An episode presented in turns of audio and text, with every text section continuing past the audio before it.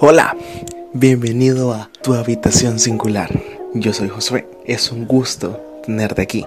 En esta ocasión hablaremos sobre Batman Begins, el comienzo de la mejor trilogía de superhéroes y el comienzo de un estándar en cómo se debe plasmar un héroe en el cine. ¿Estás listo? Así que comencemos.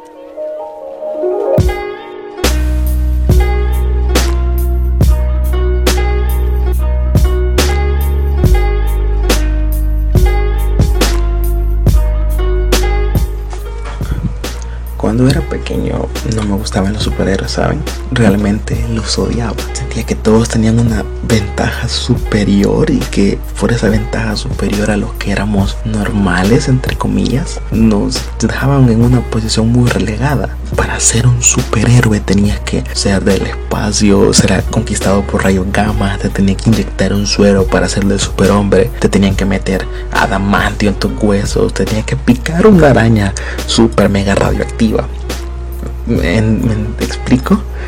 Ni es que pasarte algo sobrehumano para poder convertirte en un héroe. Ser un héroe en la vida real no contaba, parecía que no podía lograrse. Yo quería ser un héroe, yo quería ser un superhéroe, quería acabar con la maldad en el mundo, pero un niño tonto y un niño ingenuo. Y a pesar de eso, odiaba a los superhéroes pensaba que nada de ellos, ninguno de estos podía ser real. Y un día conocí a Batman, el hombre murciélago. Él es un simple humano. No tiene poderes, no fue afectado por ningún evento celestial. Es un hombre que vio la maldad de cara cuando era niño que a pesar de todo el poder que tenía lo perdió todo. Se quedó sin esperanza, sin fuerzas y en ese momento se perdió, pero renació. Decidió no convertirse en lo que parecía estar destinado a ser.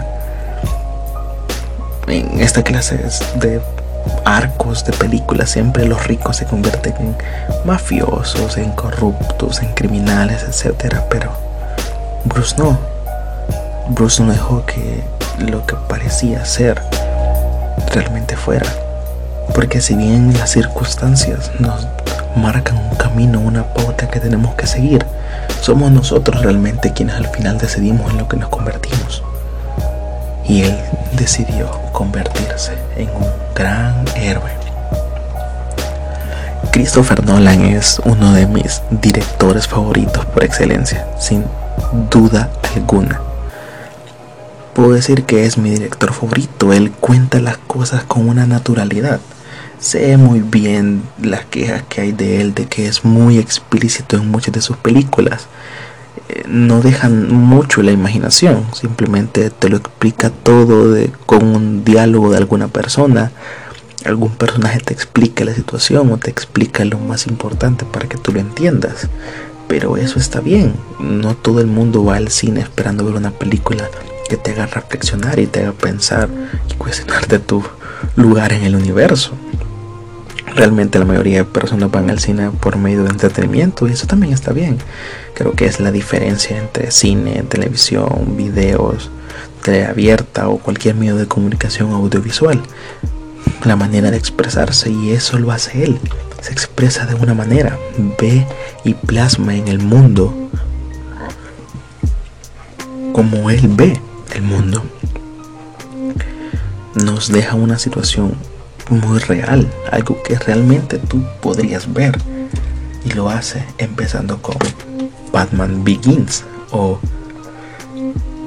Batman Comienza. La trilogía de Christopher Nolan es un antes y un después en toda la industria del cine y especialmente en todo DC Universe para hacer sus películas. Después de Christopher Nolan, todo el mundo quería ser un Christopher Nolan. Querían dirigir como él, querían tener personajes como él pero no querían hacerlo con tanto presupuesto, así que te metían todo lo que él trataba de contar en una sola película y al final todo terminaba siendo un asco.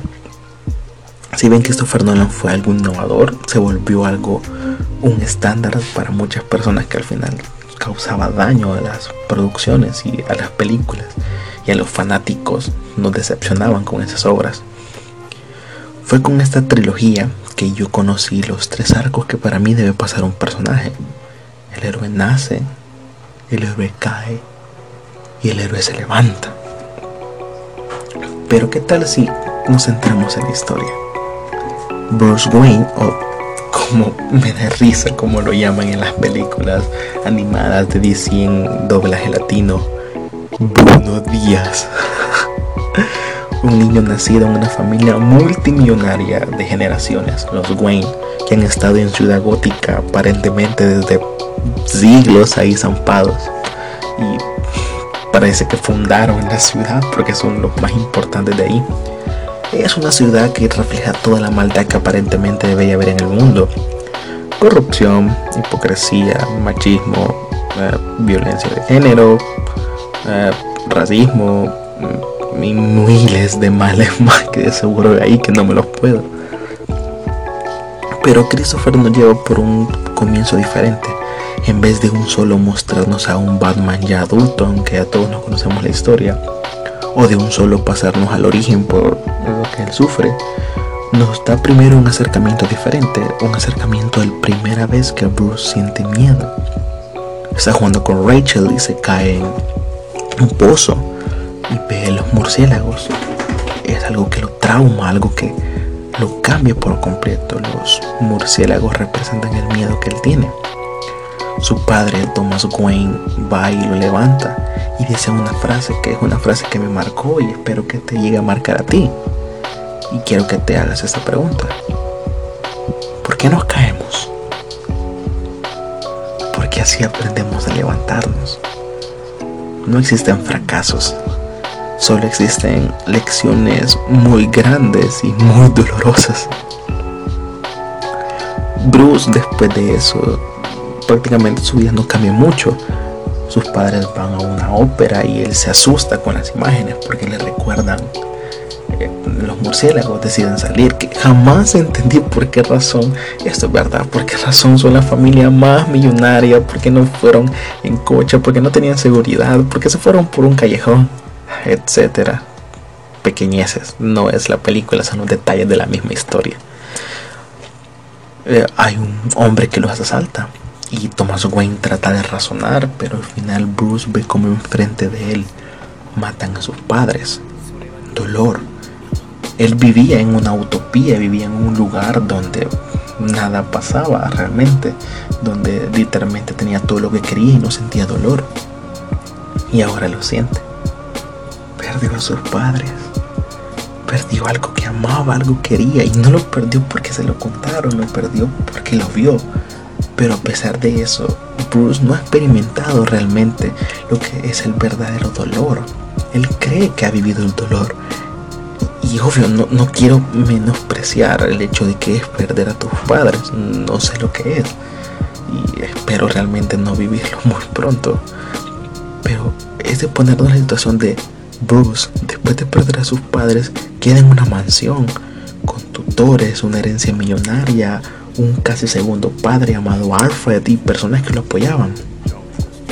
Pero en Gótica quizás habían niños que perdieron a sus padres y les tocó vivir en la calle. O vieron como padres perdían a sus hijos. O como hijos vieron morir a sus padres inocentes por policías corruptos. Muchas personas sufrieron más que Bruce. Y Bruce se convierte en un completo idiota que cree que no tiene nada que perder y cree que por eso es valiente, que por hecho de que ya no tiene nada que perder, él lo hace mejor que todo el mundo y está dispuesto a matar a la persona que asesinó a su padre en el juzgado y no puede hacerlo. Esto es un shock para él, el hecho de tengo tanto odio, pero no puedo. Porque ni el odio, ni la maldad, ni el sufrimiento puede realmente corromper quienes somos. Es solo corrompemos nosotros, no las circunstancias que nos pasan. Se enfrenta a Falcone, que es el capo de la mafia más grande que hay en toda Ciudad Gótica. Y él le hace ver ese error. Tienes mucho que perder, hijo. Tienes a Alfred, tienes a Rachel. Tu vida no vale nada, pero la de ellos sí. Lo echa del lugar y Bruce toma una decisión. Ok, voy a convertirme en lo que esta ciudad necesita. Me convertiré en el signo de esperanza que esta ciudad necesita tener. Un símbolo, una luz. Escapa y viaja por el mundo. Se tiene que convertir en un ladrón o un villano porque no puedes combatir algo que no entiendes. Aquí es donde aparece el primer villano de esta película. Estoy harto de ver en el cine villanos unidimensionales, villanos que simplemente dicen soy malo porque así nací, o quiero conquistar el mundo porque eso hacemos los malos o no, o quiero conquistar tal ciudad porque ah, quiero ser rico, millonario. Propósitos tan tontos y ridículos que no tienen una motivación real. Creo que un villano de verdad es aquel que cuando lo escuchas hablar y te cuenta tu, su plan y su visión del mundo, te cuestiona si, oye, ¿realmente este tipo es el malo? Creo que esos son los villanos de verdad. Nos presentan a Ra's al Ghul, interpretado por Liam Neeson. Él tiene una visión del mundo de la única justicia es la radical. La única manera de realmente acabar con la maldad y con el pecado de la maldad es erradicándolo por completo. Es matándolo. Es acabar con ello. Toma a Bruce y lo trata de entrenar. Realmente lo entrena. Lo entrena por 7, 8 años en artes como Jiu-Jitsu, Tai-Jitsu, eh, Kung Fu y mil ramas que seguro él sabe y yo no. Y le dice que de esa manera Bruce alcanzará sus objetivos, le da un propósito de Bruce llega ahí con la idea de quiero ser un justiciero, pero ¿para qué? Él simplemente quiere hacer justicia, pero no sabe para qué hacer la justicia. Después de ocho años entrenando, llega el momento de su prueba final. Yo vivo mi vida lo que yo hago bajo una norma. Vivir tu vida bajo tus propias reglas. Todo basado en tus principios. Si haces algo y haces eso algo y rompes tus principios, no lo hagas. Vive tus vidas bajo los principios morales que tengas, siempre y cuando estos principios sean buenos. Llega el momento de como su graduación y Bruce tiene que convertirse en lo destinado a ser. Y es aquí donde lo tienen que matar a alguien, pero Bruce no puede. Ya hace años atrás, cuando sentía todo el odio del mundo, no pudo y ahora menos. Porque Bruce o Batman no es un asesino y jamás va a ser un asesino. Es un hombre que busca la justicia. Es un hombre que está dispuesto a darlo todo. Que si primero tiene que atacar la corrupción, la ataca. Para cuando después quiera acabar con los villanos, no haya nada malo ahí que lo detenga.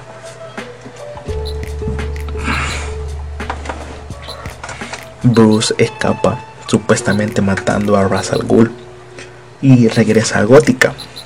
Por fin.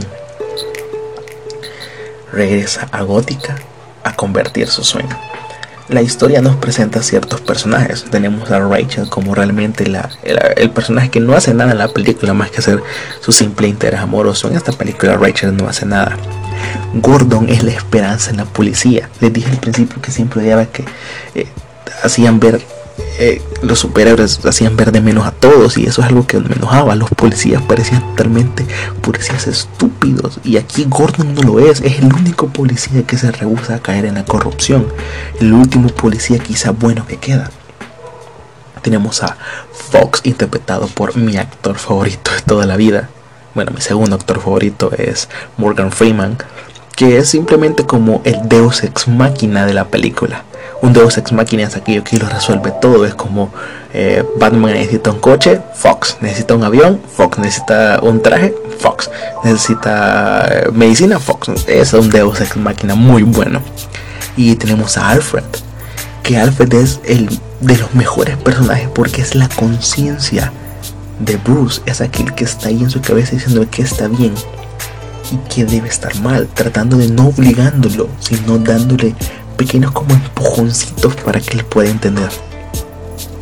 Así como Batman se convierte, se crea y se convierte en la esperanza Hace tiempo les dije que cuando perdemos la esperanza, realmente perdemos quienes somos, perdemos nuestra naturaleza, perdemos todo lo que somos. Y así pasa. Cuando perdemos la esperanza, pasa como gótica, nos decaemos poco a poco. Pero Bruce empieza a hacer algo nuevo, la, gente empieza a tener confianza, empieza a tener otra vez un poco de alivio, empieza a tener un poco de esperanza porque ya hay alguien que se presentó a salvarlos. Vemos como hay una subtrama con eh, el, el espantapájaros, que aquí lo presentan como un doctor que vende drogas, y es una droga que te hace ver como monstruo, etcétera, pero no es una subtrama. Es parte de la trama principal que va ligada a Russell Gould. Batman pasa siendo un héroe, trata atrapando a las personas, atrapando a villanos, aunque al principio todo el mundo lo ve como un monstruo, lo ve como ¿por qué alguien está haciendo justicia por sus manos? Eso está mal. Hacer justicia por tus propias manos está totalmente mal, ¿verdad? Pero si en la ciudad nadie más hace justicia, entonces debes quedarte callado. Si estás viviendo en una sociedad llena de corruptos, agresivos, que no respetan ni siquiera la ley, porque tú debes respetar la misma ley. Solo son pensamientos que se me vienen a la cabeza. Quizás deberías hacerte esas mismas preguntas tú en algunas ocasiones. Luego de un tiempo, aparece Russell Gould, Liam Neeson, que realmente es el verdadero Russell Gould.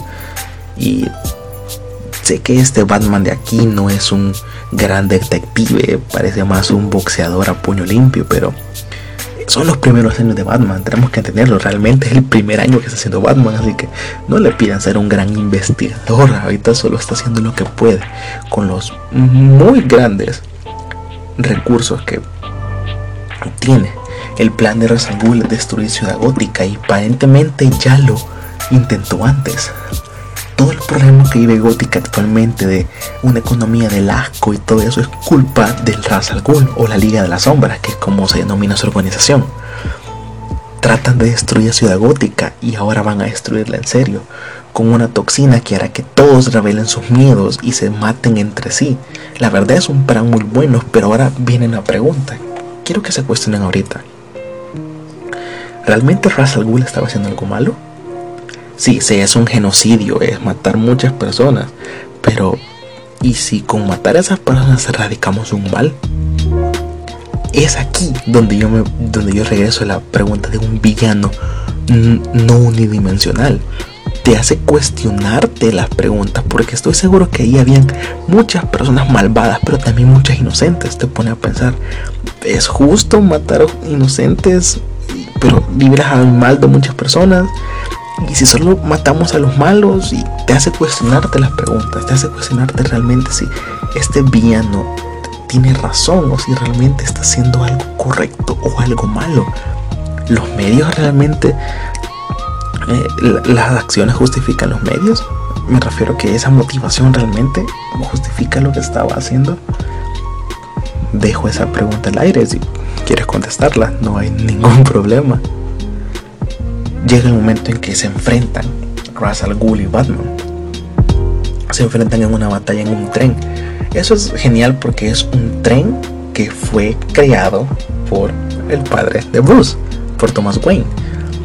Vemos como Batman lo enfrenta y spoiler, resumen, final Batman gana. Oh, qué milagro. Batman gana. Tiene que ser el nacimiento del héroe. Batman no podía perder en esta película. Tenía que ganar porque así estaba escrito y así tenía que ser. Batman gana y Batman deja morir a Ra's al Ghul. Están peleando y se ve que Batman supera a su maestro. Muchos dicen, ah, entonces Batman se mató. Ah, creo que esto es cuestionable, que esto, creo que esto es decisión de cada persona. Yo lo veo como Ra's al Ghul podía haber escapado si veo la película con detenimiento, veo que cuando Bruce se va, porque Bruce explota la mitad del tren, el tren va a caer, porque en el tren lleva un como un dispersor de partículas, ya que el virus solo se puede esparcir por el humo. Y cuando el tren se va, y Bruce se va con él, Batman se va con él, hay un periodo de tiempo como 2, 3, 4 minutos en los que Ra's al bien simplemente pudo haber escapado de Ra's al por favor, nos lo presentaron como un personajazo que era inmortal tal y que él no sé qué, que no sé cuál. Pudo haber escapado. No lo hizo porque entendió que perdió. Entendió y se dio cuenta que la motivación de su pupilo, la motivación de Bruce Wayne era mucho más grande que la suya y la aplastó. Bruce emerge de las sombras. Bruce emerge desde abajo. Tomó el murciélago, se convirtió en Batman, porque los murciélagos la aterran totalmente. Pero para poder dominar el miedo de otras personas tienes que dominar primero el tuyo. No puedes decir voy a acabar con la corrupción y eres corrupto. No puedes decir voy a combatir a los ladrones si tú eres un ladrón. Tienes que vencer lo que te da miedo, lo que te rompe. Batman no podía mostrarle al mundo no tengan miedo cuando él lo aterraba las cosas. Así que decide romper su miedo y decide tomar el murciélago como su símbolo. Destruyen su casa en una pelea y hay muchas, muchas cosas buenas en esta película. Entonces la recomiendo que vean como les dije, yo no lo voy a contar, no vengo a contarles las películas, vengo a, hablarles un poco de las emociones y todo lo que sentimos al ver esta película, o lo que yo siento al ver esta película, que espero que lo compartan. Al final, estando en la casa, Rachel hace su primera realmente aparición, ya no siendo la damisela en peligro. Eh, Bruce le confiesa que es Batman en unas escenas anteriores. Se besan y dice una frase que va a marcar al personaje estaré junto a ti cuando tú, cuando tú ya no necesites a Batman, cuando Ciudad Gótica ya no necesite a Batman, porque ahora necesita, entonces estaremos juntos. Y es una frase que por eso he llamado todo el video como Bruce y no como Batman, porque Rachel le dice algo cierto. Bruce es tu máscara quién realmente eres tú, eres Batman. El Bruce que conocíamos, ese niño, murió hace 8 años cuando Falcone lo echó y fue a vagar por el mundo. Ese niño murió, pero regresó Batman, un símbolo, una luz, una esperanza. Solo vean lo complejo que hizo Christopher Nolan. En cuestión de una película nos presentó un héroe, un personaje roto, que por medio del dolor se sobrepone ante él. Decide tomar ese dolor como su mayor fuerza, enfrentándolo y regresando al mismo lugar donde convirtió, donde tuvo ese dolor, donde obtuvo todo ese dolor para convertirse en un símbolo de esperanza. Tiene una metamorfosis completa de pasar de ser un niño doloroso a nacer como un héroe. El primer acto nos define los principios y los valores básicos que tendrá Batman seguía bajo sus principios y bajo sus normas. Hace las cosas según le parece, como él cree que es lo correcto y regularmente hace lo correcto. Se encarga de la corrupción y la justicia. Por eso es que al final de la película, en una escena post crédito, me saltaré una parte porque con eso quiero cerrar. Gordon le dice a Bruce, a Batman, jamás te agradecí. Y Batman le responde, y jamás deberás hacerlo, porque Batman no está haciendo esto por reconocimiento. Él no quiere ser un héroe porque lo disfrute, quiere ser un héroe porque la ciudad lo necesita, porque el mundo necesita a Batman. Todos necesitamos esa esperanza, necesitamos ese sentimiento de que hay alguien ahí que está peleando y nos motive a pelear nosotros. Todos podemos ser Batman, todos podemos ser la esperanza. No necesariamente tenemos que ser la esperanza en una ciudad, podemos ser la esperanza en nuestra casa, en nuestro hogar, en nuestra familia, en nuestro círculo de amigos, con esa persona especial. Todos podemos ser Batman, todos podemos ser un símbolo que nos ayude a luchar. Por eso Batman no busca reconocimiento, no busca los medios, no busca que lo alaben, que lo aplaudan. Porque él no es un héroe. En esta película nos lo dejan claro. Batman no es un héroe, es un caballero. Es un caballero silencioso que se encarga de luchar y que no busca reconocimiento. Y por último, la película nos da un indicio que a lo que yo más amo en esta vida. Gordon nos presenta de qué va a tratar la siguiente película. Nos presenta al Joker. Y así termina Batman Begins.